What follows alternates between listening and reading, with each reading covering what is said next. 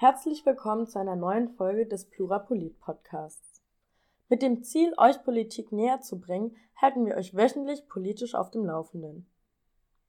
Wir sind eure Plattform für politische Meinungsbildung und Diskussion. Schaut gerne auf unserer Website oder auf Instagram vorbei. Diese Folge zum Panel Sollte die Verdienstgrenze für Minijobs auf 600 Euro angehoben werden vom 13. November 2020 moderiert Christina für euch.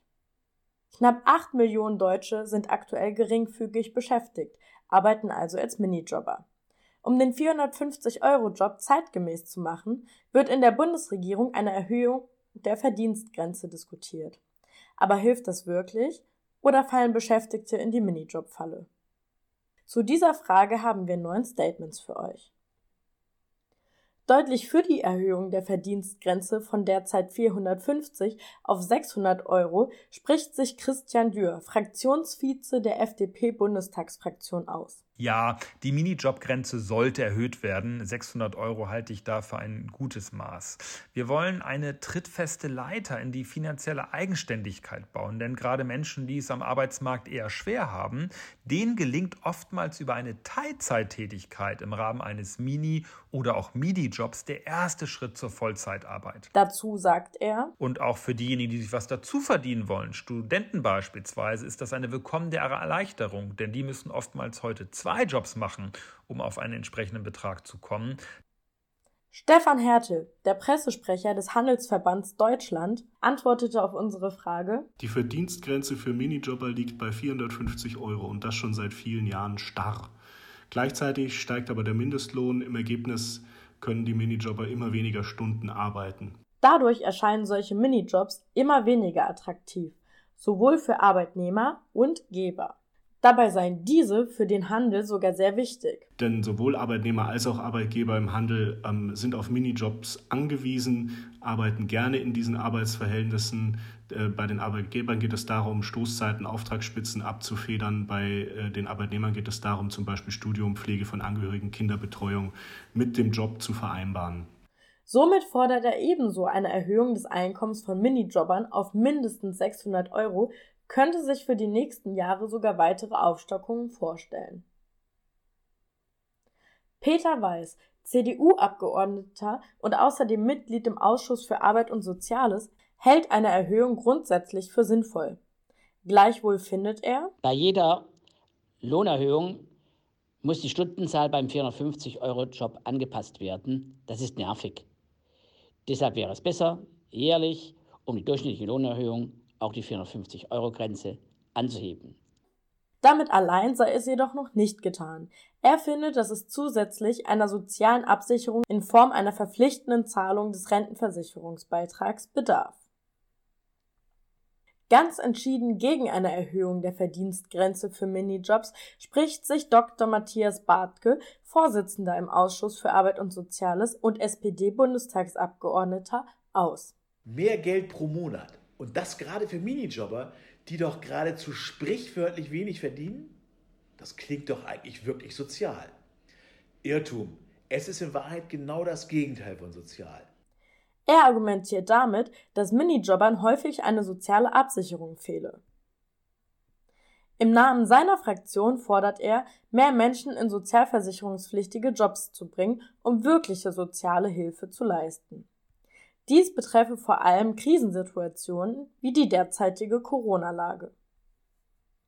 Katja Kipping, die Parteivorsitzende der Linken, äußert sich ähnlich. Minijobs, das heißt, es gibt keinerlei Beiträge für die Arbeitslosenversicherung oder für die Rentenversicherung. Die Erfahrung lehrt, Minijobs führen zu Minirenten, ja zu Altersarmut dies gelte es nach ihrem Dafürhalten dadurch zu verhindern, dass man jede Arbeit sozialversicherungspflichtig mache. Also Arbeit, die auch im Fall von Erwerbslosigkeit, von Krankheit schützt und gleichzeitig für eine gute Rente sorgt. Auch Sven Lehmann, der queerpolitische Sprecher der Grünen Bundestagsfraktion und Mitglied des Ausschusses für Arbeit und Soziales, schließt sich seinen beiden Vorrednern Bartke und Kipping an und kritisiert die Beschäftigungsform an sich. Ähm, wir haben gerade in der Corona-Krise gesehen, wie schlecht die Beschäftigungsform Minijobs ist, wie viele Minijobs weggefallen sind, wie wenig Menschen abgesichert waren und kein Kurzarbeitergeld bekommen haben. Als Alternative schlägt er vor, wir brauchen stattdessen eine Umwandlung in sozialversicherungspflichtige Beschäftigungsverhältnisse. Denn Menschen mit Minijobs enden absehbar in Altersarmut und betroffen davon sind insbesondere Frauen. Er spricht sich entschieden gegen die Erhöhung aus, um so den Arbeitnehmer etwa vor Ausbeutung zu schützen. Auch die größte Oppositionspartei im Bundestag, die der AfD, steht einer Erhöhung kritisch gegenüber. So sagt ihr arbeits- und sozialpolitischer Sprecher René Springer. Einerseits scheint die Anhebung bei einem steigenden Mindestlohn der konsequente nächste Schritt zu sein.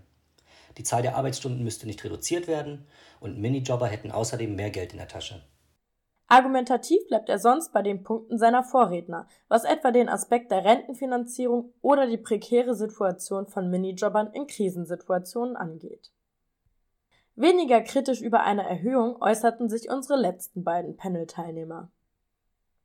David Strüler, der selbst einst Minijobber im Bereich des Lieferservice eines Restaurants war, schildert uns aus der Perspektive eines Betroffenen, dass eine Erhöhung zwar notwendig sei, jedoch unbedingt auch weitere sozialpolitische Reformen auf dem Arbeitsmarkt zwingend benötigt werden. Wir haben jetzt durch die Corona-Krise gesehen, dass dieses äh, Jobmodell des Minijobs äußerst unsicher ist. Das heißt, man ist absolut abhängig von den Umständen, die aktuell im Land äh, vorherrschen. Sprich, man hat keine richtige Sicherheit, seinen Job auch langfristig zu behalten. Er würde sich eine Reform der Minijobs wünschen, die für den Arbeitnehmer mehr Sicherheiten garantieren. Der Zeitredakteur David Gutensohn, dessen Themenschwerpunkte Arbeitsmarkt, Sozial- und Gesundheitspolitik sind, meint zu unserer Fragestellung, dass 450 Euro pro Monat zu wenig zum Leben seien. Das ist weit entfernt von der Lebensrealität vieler Menschen.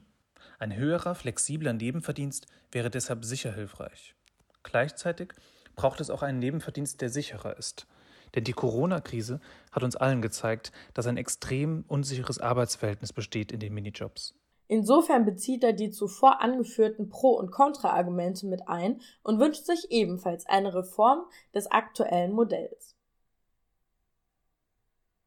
Ihr seht, die Fragestellung, ob die Verdienstgrenze für Minijobs von derzeit 450 auf 600 Euro angehoben werden sollte, geht laut unseren Panel-Teilnehmern also mit dem Gedanken einher, das Sozialsystem in seiner derzeitigen Form zu überdenken und sich erneut damit auseinanderzusetzen, ob Minijobs überhaupt noch zeitgemäß sind und in der vorliegenden Form krisensicher seien.